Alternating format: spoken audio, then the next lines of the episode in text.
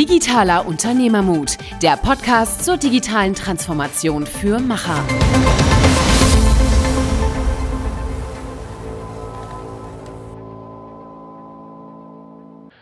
Hallo und herzlich willkommen zu einer neuen Folge Digitaler Unternehmermut mit Michael und Niklas. Die heutige Folge ist eine Spezialfolge, denn es geht um das Forum Deutscher Mittelstand. Die Veranstalter haben uns exklusiv eingeladen, um mit relevanten Speakern und Teilnehmern zu sprechen. Und das heißt, die nächsten beiden Folgen werden sich mit den zwei Themen einmal IT und Infrastruktur und das mit dem zweiten Thema Menschen, Geschäftsmodelle und Prozesse beschäftigen. Und das Forum Deutscher Mittelstand, das äh, hat an zwei Tagen in Stuttgart stattgefunden. Da waren 450 Entscheider von wirklich diversen Mittelständlern, aber auch größeren IT-Konzernen vertreten. Und es war ein Austausch, wie kann der Mittelstand wirklich die Digitalisierung meistern. Und ähm, ja, da hatten wir die Chance, wirklich mit einigen spannenden Leuten zu sprechen. In dieser ersten Folge wird es jetzt darum gehen, wirklich die IT und die Infrastruktur. Und da schließen wir eigentlich den Bogen von, was ist überhaupt die Basis meiner Infrastruktur hin zu, wie kann ich es wirklich in die Anwendung bringen. Und das ist, denke ich mal, was, was für den Mittelstand umso relevanter ist, weil viele wirklich im produzierenden Gewerbe tätig sind und einfach die IT und die Software meistens nicht das Kerngeschäft ist. Oder wie siehst du das, Michael? Ja, man sieht ja, äh, dass, dass äh, es eine Verschmelzung gibt zwischen der Applikation, das heißt dem, was ich tue, und am Ende des Tages einer IT, die äh, auch im Mittelstand natürlich eher klassisch geprägt ist. Und ich glaube, was wichtig ist und was auch hier sehr stark hervorkam, ist, dass man ähm, plastische und reelle Anwendungsgebiete äh, entwickelt, die nicht irgendwo ähm, äh, verrückt definiert oder in Bits und Bytes definiert sind, sondern wirklich auf den Mittelstand zugeschnitten. Und ich glaube, das ist hier ganz gut gelungen. Genau, das ist auch bei der, äh, bei der ganzen Veranstaltung natürlich auch der, der rote Faden gewesen, der Kern gewesen, dass äh, zum einen natürlich äh, größere Anbieter von beispielsweise Infrastruktur sich präsentiert haben, aber auch der Mittelstand wirklich darauf eingegangen sind, wie das für den Mittelstand relevant sind.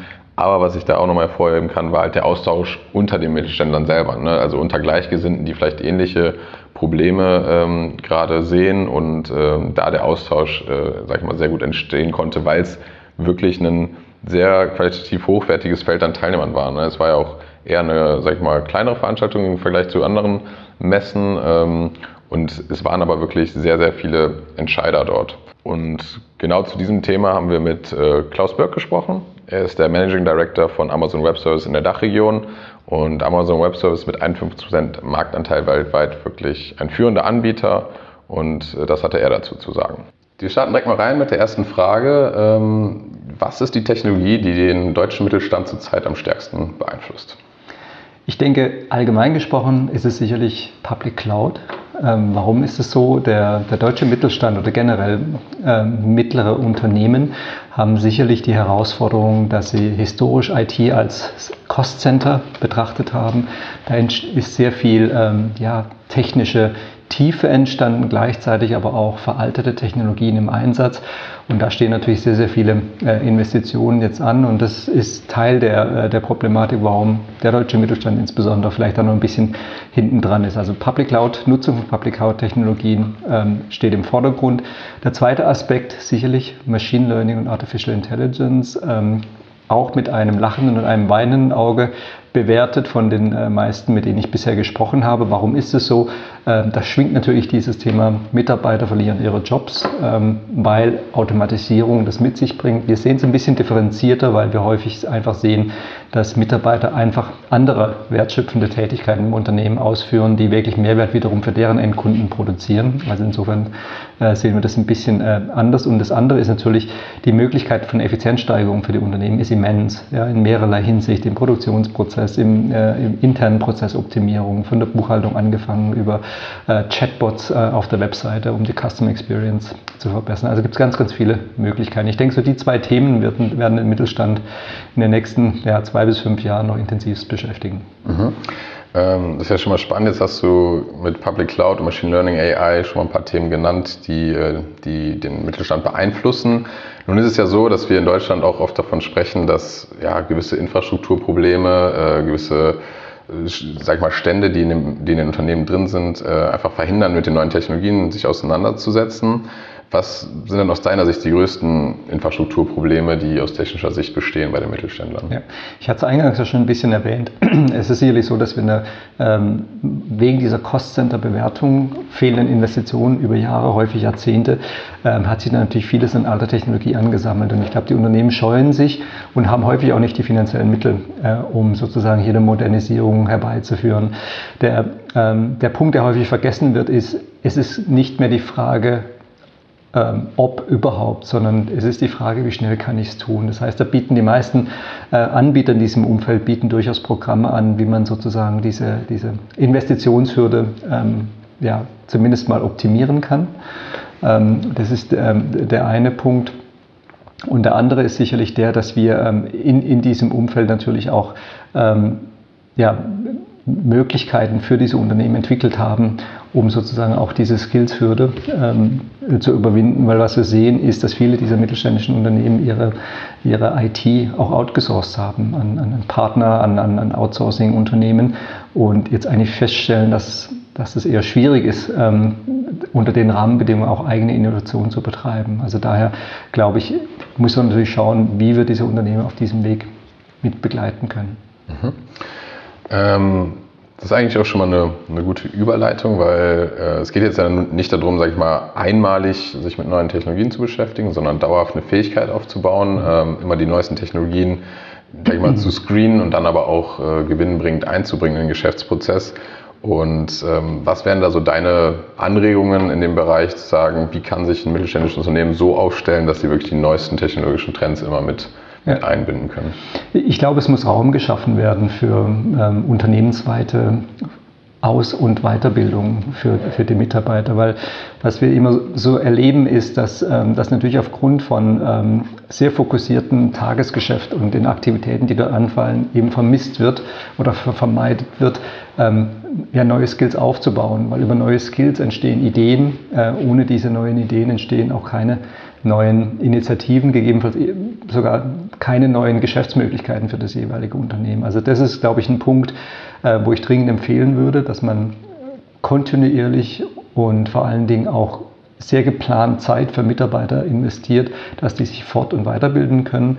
Ähm, und der, der zweite Punkt ähm, ist sicherlich der, dass wir sehen, wenn das dann passiert, also das heißt, wenn die, wenn die Weiterbildung stattfindet, dass dann natürlich auch die Ideen kommen. Und diesen Raum muss man übrigens ähm, auch geben, ähm, damit eben Mitarbeiter auch das Experimentieren lernen. Und insbesondere mit Cloud-Technologien ist es natürlich heute sehr, sehr einfach ähm, möglich. Nochmal zurückkommend auf die, auf die initiale Frage, muss ein Unternehmen immer alles kennen, was gerade höchst innovativ am Markt passiert?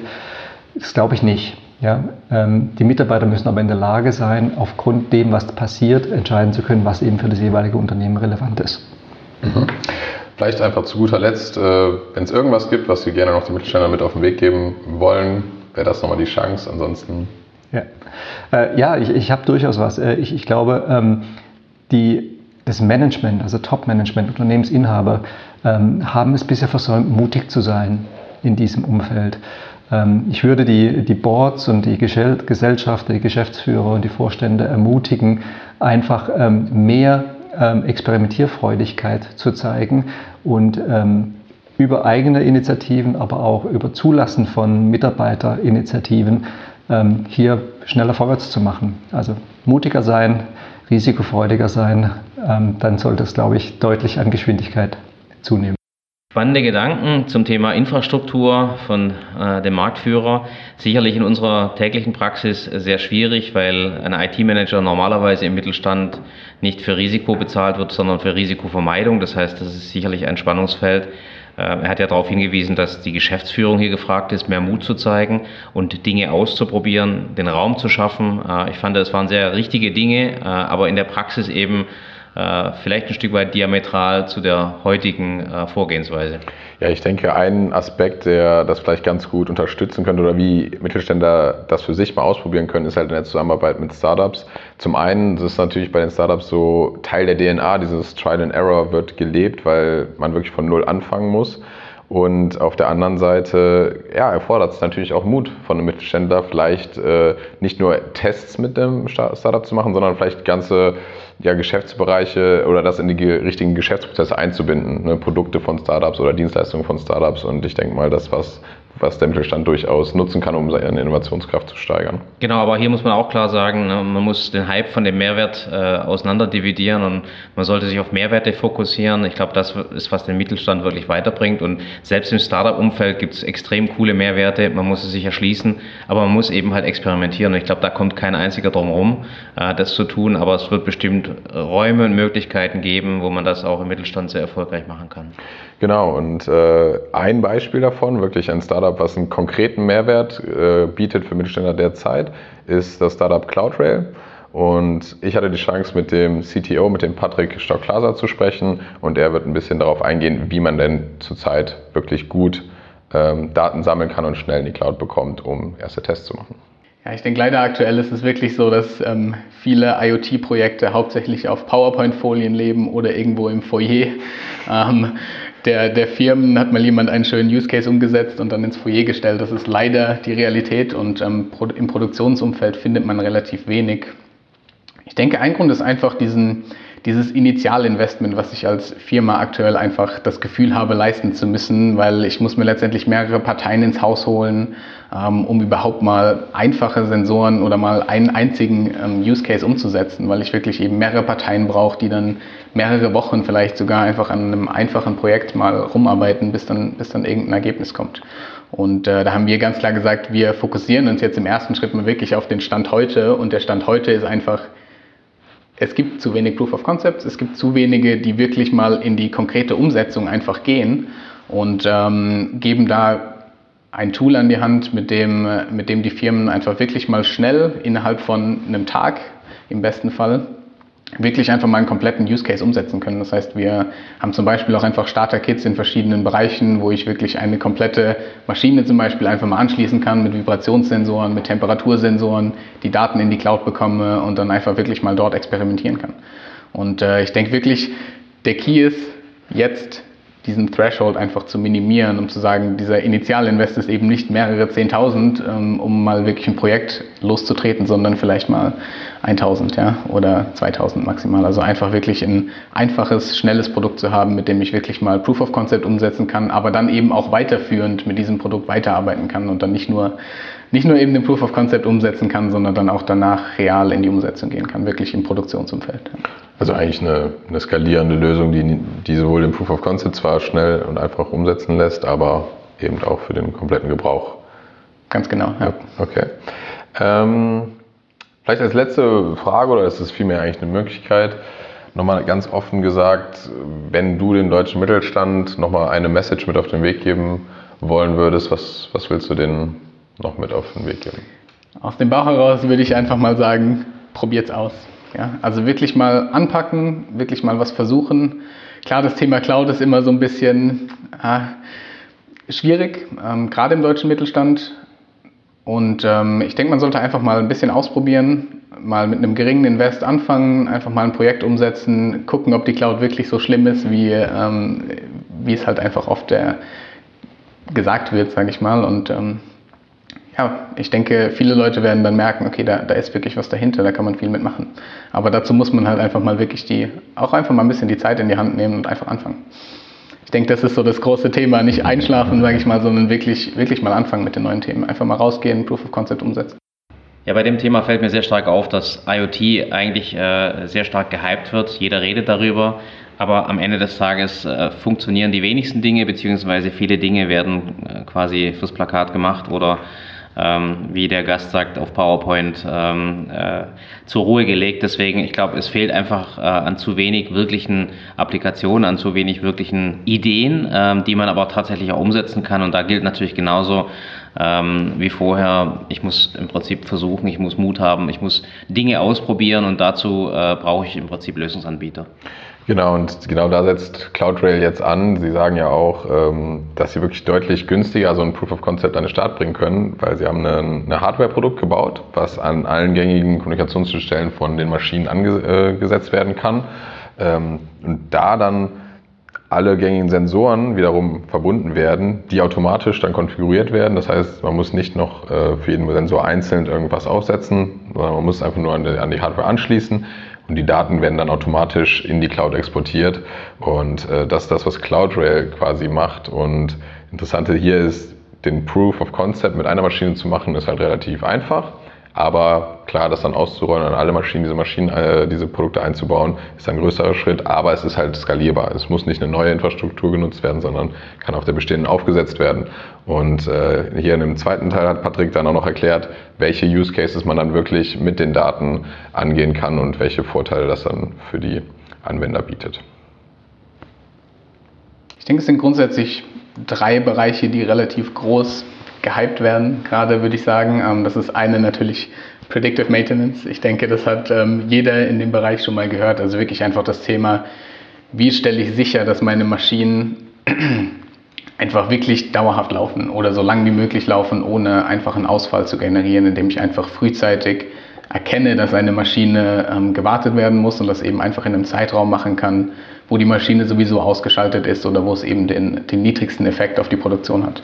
Das ist, denke ich, das große Thema 1 und auch da helfen eben diese Bausteine einfach der Cloud-Plattformen, wo ich dann äh, eben auch schon auf, zu, auf vorgefertigte Algorithmen zurückgreifen kann, die natürlich immer noch parametrisieren muss, ähm, um, um dann mein Ergebnis zu bekommen. Aber ich habe einfach schon mal was, wo ich starten kann. Äh, der zweite Punkt ist Predictive Quality tatsächlich. Ähm, so ein bisschen einfach, wie erkenne ich anhand meines Fertigungsprozesses, ob das Endprodukt die beste Qualität hat. Als kleines Beispiel einfach, wenn ich jetzt sage, ich produziere Reifen und ähm, am Ende merke ich, dass nach 10.000 Kilometern der Reifen platzt, äh, wenn bestimmte Sachen gegeben waren im Produktionsprozess, dann ist das natürlich für mich eine Riesenhilfe, weil ich einfach diese, diese ähm, Reifen, die wahrscheinlich kaputt gehen, schon vorzeitig aussortieren kann. Und äh, ich denke, Thema 3 ist einfach wirklich Condition Monitoring, also wirklich das Überwachen von verschiedenen Zuständen, äh, von Zuständen in der Produktion oder auch von Zuständen ähm, in verschiedenen anderen Umgebungen einfach in der, in der Produktionsanlage, um einfach sicherzustellen, dass gewisse Umweltbedingungen irgendwie gegeben sind und ich weiß, dass zwischen den und den Temperaturfenstern alles am besten arbeitet. Und dann schaue ich natürlich einfach, dass das alles gegeben ist und eben auch mögliche Fehlerfälle einfach feststellen kann. Ich denke, das sind so die drei großen Bereiche, die man gerade häufig hört. Und äh, ich denke, die sind auch die, die wirklich den größten Nutzen einfach bringen können. Weil klar, zum einen verbessere ich meine Qualität, ich kann dann dem Kunden ein besseres Produkt geben und zum zweiten reduziere ich auch einfach meine eigenen Kosten, die ich habe in der Produktion. So, die Anwendungsgebiete für künstliche Intelligenz ähm, zum Beispiel sind klar. Ähm, das ist natürlich noch ein bisschen theoretisch, weil wenn ich mir heute ein Umfeld anschaue, ein IT-Umfeld, äh, dann sind das meistens ein Stück weit Silos. Das heißt, ich habe ein sehr heterogenes Umfeld zwischen Infrastruktur, Daten und Produkte. Und ich glaube, das Entscheidende daran wird sein, wie kann ich im Prinzip diese Silos so aufbrechen, dass ich mir am Ende Mehrwerte schaffe ähm, und diese Daten nutzbar mache. Und äh, das finde ich zum Beispiel eines der äh, wichtigsten Themen aus einer Welt, äh, also einer vergangenen Welt zu kommen, in eine neue Welt zu kommen, weil damit schaffe ich im Prinzip die Möglichkeiten, überhaupt äh, an diesem neuen Spiel zu partizipieren. Ja, genau. Ich denke mal, viele Unternehmen haben halt einfach ja, viel Infrastruktur stehen, haben viel Maschinerie vielleicht stehen und auch Chancen, äh, Daten zu sammeln. Aber wie du bereits erwähnt hast, ist es nichts, was super trivial von alleine funktioniert, sondern man muss da wirklich reingehen, man muss diese Systeme harmonisieren. Und ähm, ja, wir haben halt wirklich mit einem Experten auf diesem Bereich gesprochen, nämlich mit dem Dr. Thomas Thiele. Er ist der Program Manager vom House of AI der Deutschen Bahn. Und ich denke mal, ist, glaube ich, jedem bewusst, dass die Deutsche Bahn ein enorm großes Unternehmen ist, was enorm viele Möglichkeiten hat, Daten zu sammeln. Und wie diese enormen Daten, die die Deutsche Bahn sammelt, nutzbar gemacht werden können und welche Herausforderungen dabei vielleicht auftreten, welche Vorteile es gibt, das äh, haben wir mit Dr. Thomas Thiele besprochen. Ich glaube, das lässt sich gut übertragen auf den deutschen Mittelstand, ähm, weil wir immer aus der Perspektive kommen, naja, wie kann man Nutzen entfalten? Und wir kommen in der Tat sehr stark aus dem Feld des maschinellen Lernens, ähm, aus dem Feld der künstlichen Intelligenz. Lernende Systeme treiben uns tagtäglich um. Und wir gehen mit der These los, zu verifizieren, bringt uns das weiter, bringt uns das Nutzen oder bringt es uns keinen? Wir sind da auch sehr offen. Und ich glaube, dass besonders diese Technologien äh, da einen wesentlichen Hebel beitragen können. Wir sind, sind Gott sei Dank oder wir nähern uns Gott sei Dank immer mehr dem Ende der Hype-Phase und hin dem ordentlichen Arbeiten. Ja, das ist äh, für mich eine sehr, sehr schöne Entwicklung in den letzten Jahren. Und ich glaube, mittlerweile erreichen wir da auch eine, dieses offene Mindset, das wir genau brauchen, damit eine Technologie auch nicht nur, ich sag mal, 16 zu 9 bleibt, sondern auch in der Tat in die Anwendung gelangt. Und da sehe ich, wie gesagt, diese Themen Machine Learning, künstliche Intelligenz als, als deutliche Treiber ein, die mittlerweile auch äh, wirkliche Wirkung entfalten können und auch an denen momentan echt gearbeitet wird. Mhm. Jetzt ist es ja meistens so, damit man sich mit diesen zukunftsgerichteten Technologien wirklich ähm, was, was du ja auch gesagt hast, Nutzen äh, erzeugen kann, muss ja meistens auch eine gewisse Infrastruktur da sein. Absolut. Und ähm, ist ja oft eines der, ähm, der Herausforderungen, die genannt wird, gerade für den deutschen Mittelstand, dass es ja gewisse technische Infrastrukturprobleme gibt. Äh, wie siehst du das und was siehst du da eigentlich als größtes Problem, als größte Hürde?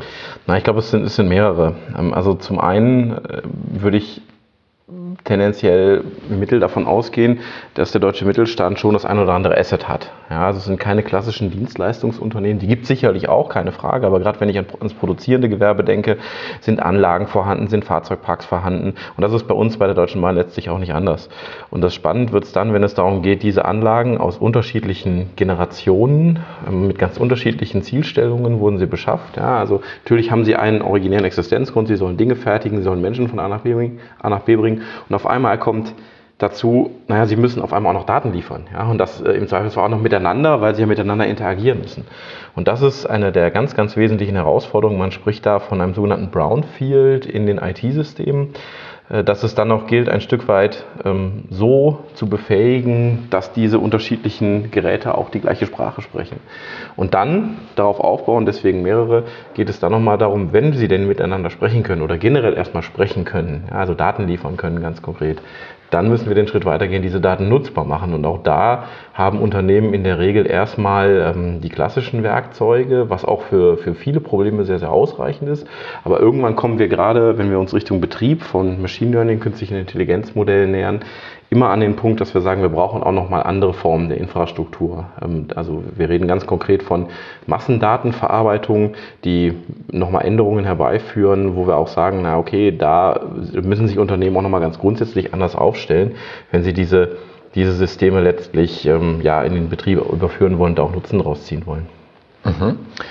Ähm, jetzt ist es ja so, dass das ist ja nicht aufhört. Es ist ja nicht, wir haben eine Technologie und dann ist das, äh, ist das abgehandelt. Ich ja. habe mich da einmal mit beschäftigt und dann bin ich für die nächsten 50 bis 100 Jahre aufgestellt. Genau. Äh, Leider nicht. Ne? Leider nicht. Ne? Das wäre der eine oder andere, wäre da, wäre es vielleicht, äh, hätte es gerne so. Aber der Wandel nimmt ja tendenziell eher sogar noch zu. Der beschleunigt ja. sich und da ist natürlich wichtig, dass, ähm, dass da gerade eine Kompetenz aufgebaut wird, permanent mit neuen Technologien umzugehen. Ähm, was ist deine Meinung zu diesem Thema und wie können es Unternehmen vielleicht schaffen, diese Mechanismen aufzubauen? Ich spreche bei uns intern darüber, dass es Teil unserer DNA werden muss. Also das heißt also auch der, der Wandel, der uns bevorsteht, oder den wir viel, an vielen Stellen ja auch schon angehen, der ist nicht nur, wir kaufen jetzt was ein, wie du schon richtig sagst, und dann, dann läuft es jetzt zehn Jahre und dann schalten wir es ab, sondern ähm, es bedarf der kontinuierlichen Auseinandersetzung mit dem Thema. Erstens, um up-to-date zu bleiben, aber zweitens, um auch die Systeme nutzbar zu halten. Ja, wir reden ja auch von ganz grundsätzlich neuen IT-Prozessen. Es ist nicht so, ich kaufe ein Stück Software, installiere sie und dann läuft sie und verrichtet ihren Dienst, sondern ein lernendes System muss gepflegt werden. Was im Umkehrschluss bedeutet, dass ich äh, auch zu bestehenden Berufsbildern sowas äh, rein äh, oder solche, solche Verfahren irgendwie ergänzend äh, berücksichtigt werden müssen. Und äh, wenn wir jetzt auf den Faktor, naja, wie kann man mithalten ähm, und wie kann man diesen Wandel begleiten, nochmal abzielt, ist es so, dass in den Unternehmen erstens muss es reinwachsen, ja, und zweitens muss ich es von irgendwoher lernen können. Ja, und das ist die, halte ich die Kooperation ganz, ganz wesentlich. Also nicht in der klassischen Situation, Auftraggeber, Auftragnehmer, ja, sondern da in der Tat der, der partnerschaftlichen Entwicklung und gemeinsamen Zusammenarbeit äh, an solchen Verfahren, an solchen Systemen, damit es erstens technologisch funktioniert. Ja, ich muss die Daten auch verstehen und das kommt immer aus dem jeweiligen Unternehmen selber. Und das Zweite ist, ich muss sie auch äh, in eine Akzeptanzsituation bringen. Also dass die Menschen, die sie nachher nutzen, müssen das auch wollen und müssen auch bereit sein, als aus der Endnutzerperspektive äh, das, was auf einmal ihre Arbeit erleichtern soll, auch zu akzeptieren, weil sonst bringt es mir erstmal gar nichts. Mhm. Und das äh, geht glaub, aus meiner Sicht äh, sehr, sehr gut über Partnerschaften. Ja, Partnerschaften mit Unternehmen, die diesen Wandel begleiten, die Erfahrungen darin haben, aber auch mit voneinander lernen. Ja, also das heißt, ich äh, sehe gar nicht immer den Dienstleister, der jetzt für kulturellen Wandel sorgt oder den Dienstleister, der mir im Data Science Bereich die Mannschaft stellt und meine Leute schult das auch, ja, das will ich gar nicht ausschließen, aber auch untereinander von Unternehmen, beispielsweise wenn wir darüber reden, wie sich bestimmte Verfahren gerade im Bereich AI, Machine Learning auch transferieren lassen. Ja. Also ich habe ein Beispiel aus unserem ähm, Sektor. Wir reden, wir, wir sind sehr, sehr stark unterwegs im Bereich Verkehrsdisposition. Ähm, was passiert, wenn sozusagen Anomalien im Fahrbetrieb auftreten. Wie kann man dann dem Menschen ein Entscheidungsunterstützungswerkzeug an die Hand geben, das auf Basis von Prognosen letztlich gute Entscheidungen ermöglicht, weil das System ja immer komplexer wird, wir immer mehr Menschen bewegen. Und mit ein wenig Veränderung können wir dieses System nutzen, um zu evaluieren, wo bauen wir denn am besten unsere nächste Trasse. Ja, weil wir sagen können, naja, also äh, das System, wenn wir dem System jetzt den Freiheitsgrad des Netzes ein bisschen nehmen und in verschiedene Konstellationen ausprobieren lassen, dann können wir mit, einer ähnlichen, mit ähnlichen Verfahrenskombinationen auch dieses Problem erschlagen. Ja, das sind bei uns in der Bahn zwei vollkommen unterschiedliche Legalentitäten, die natürlich unter einem Dach firmieren, Deutsche Bahn, das ist klar. Aber ein ähnliches Kooperationsmodell kann ja auch im, im Mittelstand entstehen. Ja, einfach weil bestimmte Prozesse zwar ähnlich sind, Übertragbarkeit herrscht, aber nicht unbedingt eine Wettbewerbssituation vorliegt. Ja, und dann kann man natürlich auch Ressourcen bündeln und diese Ressourcen dann auch als Best Practice im Grunde teilen. Mhm. Und das halte ich für sehr, sehr wesentlich. Ja, Anwendungsgebiete zum Thema künstliche Intelligenz, äh, das war ein schöner Beitrag, wo man sieht, dass äh, tradierte Unternehmen sehr viel Mehrwerte generieren können äh, mit einer künstlichen Intelligenz. Und ich glaube, das ist auch das, was letztendlich Unternehmen insgesamt helfen wird, dass man eben sehr konkrete Beispiele nennt, dass man versucht, mit seinem Geschäftsumfeld Ideen zu entwickeln, wie man Verbesserungen einbringen kann, wie man eben die Silos ein Stück weit abbaut. Und künstliche Intelligenz, äh, mal weg vom Hype-Cycle, ist für mich ein sehr ähm, gutes Tool, Umsetzungstool, um wirklich äh, komplexe Probleme besser verstehen zu können und äh, komplexe Datenwelten ein Stück weit auseinander zu sortieren. Und jeder, der sehr komplexe Datenwelten hat. Und ich glaube, das sind sehr viele, äh, wenn nicht alle Unternehmen, ähm, äh, haben einen Mehrwert, wenn sie eben versuchen, sich äh, in diese Art von künstlicher Intelligenz äh, die Mehrwerte ähm, erschließen können und auch wirklich versuchen, ähm, sich nicht von dem Hype-Cycle blenden zu lassen, sondern sich an äh, Partner oder auch ähm, wirklich äh, intelligente Menschen in dem Umfeld wenden, die tatsächlich auch äh, den Hype von dem Mehrwert trennen können. Ich finde es halt enorm wichtig, wenn man auch über das Thema Hype spricht, dass man einfach eine vernünftige Erwartungshaltung an zu Technologien in den verschiedenen Phasen hat. Und man muss sich, glaube ich, trotzdem in jedem Bereich mit denen auseinandersetzen. Ne? Hier beispielsweise Künstliche Intelligenz ist gerade eben die Phase, wo man wirklich in die Umsetzung kommen kann. Und natürlich gibt es auch wieder spannende Themen in dem Bereich, die sehr weit in der Zukunft vielleicht erst liegen. Ne? Wenn wir zum Beispiel über starke künstliche Intelligenz reden würde, ist ein super interessantes Thema, aber ist für die meisten Unternehmen halt einfach nicht das, was gerade wirklich einen, einen Mehrwert bietet. Und ich fand das halt wirklich äh, gut rausgestellt hier bei der Deutschen Bahn, dass man halt versucht, wirklich aus den Sachen, die man hat, was zu generieren. Und äh, das ist dann halt auch wirklich einfach mal ein bisschen Disziplin und Arbeit und nicht immer nur cool und neue Technologie. Auf der anderen Seite sollten, glaube ich, Unternehmen aber auch nicht den Fehler machen, sich dann nur auf diese konkreten Anwendungsfelder zu stürzen, sondern eben einen gewissen Teil auch in die Zukunft zu blicken und äh, sich zumindest mal mit den Technologien zu beschäftigen, um halt dann eben nicht zu spät dran zu sein. Und ich denke mal, hier haben wir auch ähm, gute Einblicke bekommen zum Thema Blockchain, was ja wirklich eine, eine logische Konsequenz ist, um die Public Cloud noch in anderen Bereichen nutzen zu können. Und ähm, ja, da hat der Christian Schulze Wolters, er ist der Geschäftsbereichleiter Blockchain Solutions äh, im Dachbereich bei IBM, ähm, hat da dargelegt, warum Blockchain wirklich äh, so wichtig ist und was es bringt. Für morgen oder übermorgen sehe ich aber in der Tat das Thema Blockchain als ein Kind der Digitalisierung, ähm, als eine der nächsten kommenden Herausforderungen für den Mittelstand. Ähm, Blockchain-Technologie basierend auf Cloud. Denn im Rahmen von Blockchain will man im Ökosystem besser miteinander kommunizieren, will Transparenz schaffen, Vertrauen erhöhen und das 7x24 rund um den Globus in seinem Ökosystem in einer globalisierten Welt. Dazu brauche ich die Cloud, darum ist das die Grundlage, aber die nächste Stufe ist dann die Blockchain. Mhm.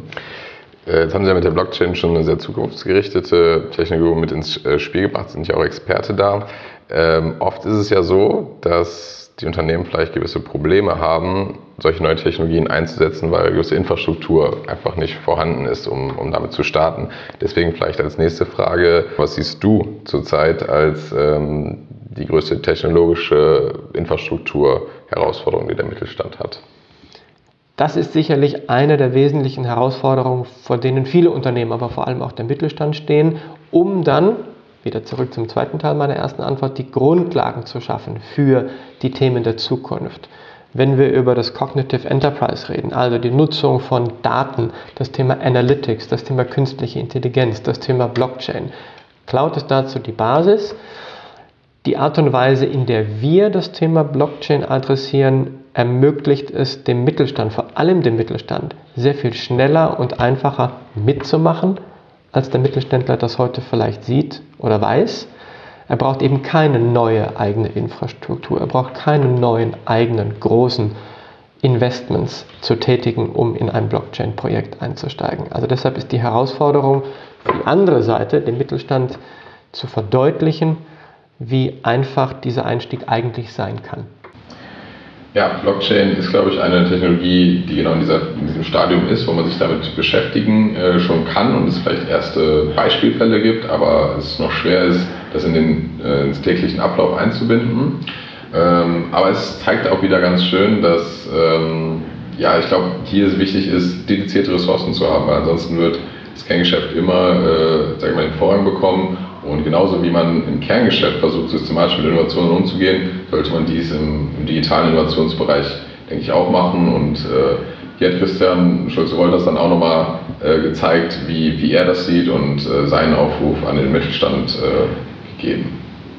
Machen statt nur reden, ausprobieren und nicht nur beobachten und das ist aus meiner Sicht, und das zeigen ja alle mittelständischen Unternehmen, nicht umsonst gibt es so viele Hidden Champions, nicht umsonst sind wir im Mittelstand so stark und ist der Mittelstand der Motor, weil wir es in ihrer Industrie, in der die mittelständischen Unternehmen tätig sind, ja jeden Tag zeigen, wie wir Innovation in den Markt bringen, wie wir vorangehen, wie wir Leadership in den mittelständischen Unternehmen sehen. Und genau das wünsche ich mir auch im Bereich der Infrastruktur, der Technologie, der IT, denn die IT hat viele wertschöpfende Potenziale, die wir heute meiner Meinung nach noch nicht ausschöpfen, wie wir das könnten. Ja, spannend. Ähm, interessant, wenn man sich mal die äh, Themen anschaut, die jetzt gerade äh, genannt wurden und äh, diese Veranstaltung ähm, hätte die vor fünf Jahren sicherlich vor einem anderen Publikum stattgefunden. und äh, ich finde es schön, dass äh, diese ähm, doch recht technologischen Themen irgendwo äh, mit Mehrwerten verknüpft auch dem Mittelstand nahegebracht werden und dass wir einfach weiter sind in der Art und Weise, wie wir uns diesen Themen nähern. Jetzt kann man natürlich immer noch sagen, dass ganz viel von dem ist Hype und äh, sind Luftnummern und man kann es nicht äh, beurteilen. Aber ich glaube, die Beispiele, die äh, ihr jetzt gehört habt, sind viel, viel näher am Hier und Jetzt und viel, viel näher an echten Modellen und an echten Firmen dran, ähm, sodass man wirklich wenig Ausrede hat, sich nicht damit zu beschäftigen. Ja, und ich glaube, ähm, ich würde hier auch nochmal ganz klar auch Mut machen in Richtung Mittelstand. Ich sehe es so, dass wir natürlich schon vielleicht etwas behutsamer mit diesen Themen umgehen. Aber ich sehe die Chance halt hier ähm, wirklich jetzt, wenn wir das auf einer breiten Basis jetzt umsetzen im Mittelstand, können wir, glaube ich, auch einen enormen Impact generieren. Weil ich glaube, es gibt in anderen Ländern oft ähm, Vorreiter, die dann einfach sagen, ja, wir machen das jetzt erstmal und die dadurch vielleicht einen Mehrwert haben. Aber das auf einer breiten Basis zu etablieren, wirklich nicht nur in Pilotprojekten und, sage ich mal, ersten innovativen Startups, sondern wirklich im produzierenden Gewerbe von vorne bis hinten konsequent durchzuarbeiten. Und das sind, glaube ich, schon Fähigkeiten, die wir in Deutschland sehr gut haben. Ne, dieses äh, Qualitätsgetriebene beispielsweise. Ich glaube, da können wir echt nochmal einen sehr guten Impact auch weltweit generieren und davon von stark profitieren. Wichtig ist, glaube ich, nur zu verstehen, dass diese ja, Innovationszyklen halt kleiner werden und man halt schon, glaube ich, ein bisschen nicht nur auf diese Umsetzungskompetenz ausruhen darf, sondern langsam auch mal ein bisschen mehr die Fühler Richtung Innovation ausstrecken, damit man einfach diese Trends nicht verpasst und schneller in die Umsetzung kommt. Ja, ich glaube, die Frage ist, wer streckt die Fühler aus? Also ich glaube, das ist ein wichtiger Punkt, der ja auch in der Konferenz thematisiert äh, wird. Ist das ein Chief Digital Officer? Ist es ein IT-Manager? Ist es eine Geschäftsführung? Ähm, und wahrscheinlich all of the above. Das heißt, jeder in irgendeiner Form muss sich mit diesen Themen ähm, auseinandersetzen, weil kam ja auch sehr schön hervor, äh, die Silos muss man ein, einreißen können, weil ich kann nicht nur sagen, ich habe jemand, der sich mit Daten beschäftigt oder ich habe jemand, der sich mit Infrastruktur beschäftigt, sondern ich habe im Prinzip jemand, der sich durchgängig mit dem Thema beschäftigt, wie Daten Mehrwerte generieren. Und ich glaube, ähm, dazu gab es ja ein paar Beispiele und ich finde, das eine der größeren Erkenntnisse ist, dass man äh, nicht sagen kann, dass der Hype-Cycle durchbrochen ist, sondern man kann sagen, um sich mit dem Thema beschäftigen zu können, brauche ich einen multidisziplinaren Ansatz. Ich muss verschiedene Leute an den Tisch bringen und Ideen eben zulassen, wie du richtig sagst, vielleicht auch den Mut tatsächlich zu haben, zu experimentieren.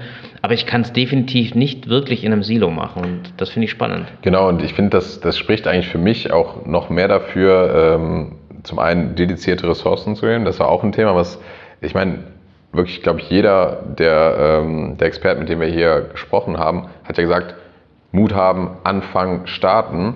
Und ich glaube, das hilft dann halt auch enorm in so einer frühen Phase vielleicht ein dediziertes Team aufzuhängen, was auch ja, horizontal schneidet, ne, um halt eben diese Silos auch durchbrechen zu können. Ne?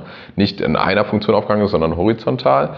Und ähm, aber dediziert daran arbeiten kann. Es nützt halt, glaube ich, nichts, ne, ob es jetzt der IT-Manager ist, ob es ein ähm, weiß nicht, ein, ein, Vertrieb, Marketing ist, die dann einfach on top nochmal äh, draufgegeben bekommen, ja, macht auch mal was mit Digitalisierung. Ne? Ich glaube, da muss es schon, schon eine zentrale Anlaufstelle geben und dann kann das, glaube ich, auch langsam wachsen und in jedem Geschäftsbereich natürlich immer mehr etabliert werden. Aber erstmal diesen Startpunkt zu setzen, zu machen und sagen, okay, wir haben jetzt hier ein Team, muss ja auch nicht direkt äh, 20 Leute sein, sondern vielleicht einfach mal drei, vier Leute, die sich mit dem Thema dediziert beschäftigen.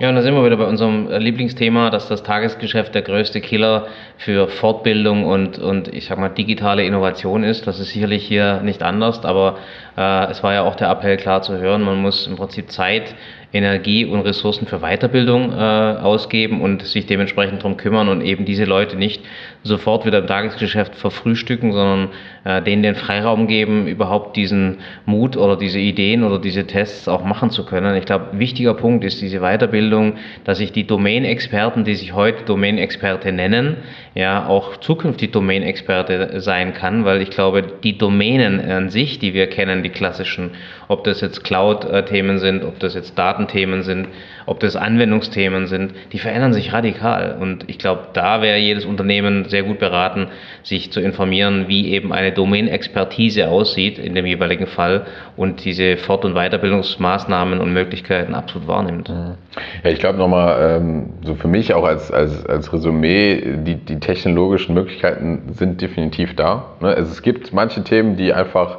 mehr oder weniger unausweichlich äh, präsent sind. Ne? Ich glaube, sowas wie Cloud oder die Verfügbarkeit von, ähm, von, von, Möglichkeiten, Datenmengen zu verarbeiten, muss einfach jetzt geschaffen werden. Das sind Themen, das ist, das ist klar. Dann gibt es halt diese Ausblickthemen, ne, wie zum Beispiel künstliche Intelligenz. Da kann man Mehrwerte jetzt schaffen, man muss sich aber reinarbeiten und man muss, wie gesagt, diese Hausaufgaben gemacht haben.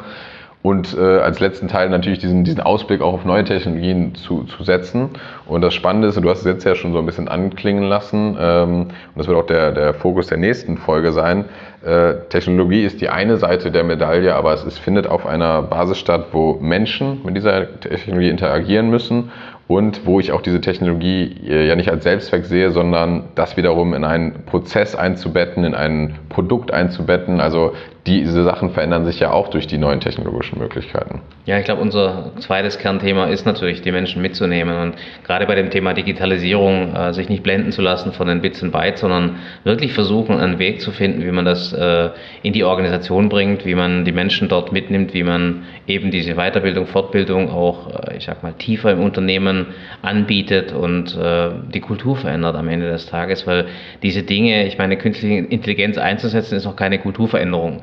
Wenn das dazu führt, dass sich radikal Prozesse verändern, Prozesse automatisieren, vielleicht sogar Lerninhalte sich komplett, äh, ich sag mal, anderweitig äh, einbinden lassen, dann muss auch die Kultur im Unternehmen äh, schlichtweg natürlich gefördert werden, Administration abgebaut und so weiter werden. Und ich glaube, dass das Möglichkeiten schafft, hat ja auch einer gesagt, der gesagt hat, naja, ähm, es, es, es wird sicherlich dazu kommen, dass diese Technologien zu Jobabbau führen oder Jobumbau, aber es hat natürlich auch äh, enorme Möglichkeiten, ähm, sich das zu erschließen. Und ich glaube, es kann sich jeder wohl ausmalen, wenn man sie sich nicht erschließt, äh, dann brauche ich mich wirklich nicht wundern, wenn es einen Jobabbau gibt, weil äh, die einen, die es machen, die anderen, die es nicht machen, die Konsequenz ist relativ klar. Genau, ich glaube, das war, ähm, also mir blieb da auch im Kopf nochmal die Aussage von Dr. Thomas Thiel in dem Bereich. Er hat gesagt, wir müssen halt auch dafür sorgen, die Akzeptanz zu schaffen. Ne? Also es ist ja eine Sache, wenn ich es jetzt technologisch, sage ich jetzt mal, super mache. Ich habe äh, hab die richtige Basis, ich kann Daten verarbeiten und dann äh, beispielsweise habe ich eben ein Tool gebaut, was äh, für meinen Customer Service beispielsweise Support liefert. So, dann ist das ja eine super Basis, aber dann muss ich eben auch dafür sorgen, dass meine Support-Mitarbeiter diese Technologie akzeptieren und auch mehrwertig einsetzen. Und das, das ist, denke ich mal, diese, dieser spannende Schulterschluss, der da immer wieder entsteht zwischen technologischen Möglichkeiten, aber dann eben auch der, der Umsetzung und das dann ähm, konsequent durchzuführen. Und da ähm, muss einfach dieser Schulterschluss geschehen. Da muss äh, viel Überzeugungsarbeit oder Berührungsängste genommen werden. Und dann, glaube ich, ist das auch äh, das, was dann letztendlich zusammen äh, wirklich einen Digital Champion in dem Bereich ausmacht, der das dann wirklich mehrwertig zusammenbringt und äh, umsetzt. Genau, Mehrwert und Nutzen sind, sind die richtigen Worte, weil ich glaube, alles andere ähm, sind Blendgranaten und werden auch nicht dazu führen, dass ich sag mal, erfolgreiche Unternehmen sich diese Technologien erschließen. Und ich glaube einfach, wir sind äh, sehr, sehr gut beraten, ähm, ich sag mal, solche Veranstaltungen auch zu besuchen, sich vielleicht inspirieren zu lassen, ähm, jeder die richtigen Fragen zu fragen, was es für einen selber bedeutet, weil was für die Deutsche Bank, äh, für die Deutsche Bahn KI bedeutet, ähm, ist vielleicht äh, für die Deutsche Bahn wichtig, wenn man ein eigenes Unternehmen hat, viele Daten äh, bei sich hat, muss man sich eben die Frage stellen, was könnte das bei uns bewirken und verbessern und welchen Nutzen stiften. Und ich glaube, wenn sich jeder diese Frage stellt, dann sind wir ein ganzes Stück weiter und können uns wirklich mit der kulturellen Geschichte in unserer nächsten Folge beschäftigen, wie man eben dann auch einen Überschlag ins Unternehmen findet. Genau, dann würde ich auch erstmal sagen, das war die erste Folge äh, von dem Special vom Forum Deutscher Mittelstand. Ähm, ich denke mal, es ist äh, etwas, was die Themen, äh, denke mal, noch ein bisschen nachwirken lässt und äh, wir hoffen, dass es den einen oder anderen Teilnehmer nochmal zum Nachdenken anregt und sind auch gespannt, hier das Feedback nochmal mitzunehmen. Also wenn jemand da nochmal aktiv die Diskussion weiterführen will, die vielleicht schon mal beim Forum des Deutschen Mittelstands entstanden ist, äh, gegebenenfalls durch die Themen, die wir hier nochmal aufgegriffen haben, ein bisschen angeregt ist, sehr gerne in die Diskussion einsteigen. Ähm, ob es per Mail ist oder über Social Media. Man, wir verlinken alles in den Show Notes, wo man es erreichen kann und gegebenenfalls auch noch weitere Anknüpfungspunkte an, an die Speaker, mit denen wir hier gesprochen hatten. Und äh, ja, freuen uns da auf die Rückmeldung und freuen uns natürlich auch auf die zweite Folge, die wir zum Thema Menschen, Geschäftsmodelle und Prozesse nächste Woche präsentieren werden. Vielen Dank fürs Zuhören. Wir hoffen, dass äh, auch für euch einiges an spannenden Informationen und auch ein echter Mehrwert dabei war. Gerne gebt uns äh, eure Meinung zu den Themen, gebt uns Feedback auf allen Kanälen. Die sind äh, in den Shownotes wie immer verlinkt. Da findet ihr auch die relevantesten Infos von dieser Episode. Und dann freuen wir uns natürlich, wenn ihr nächste Woche wieder einschaltet. Vielen Dank.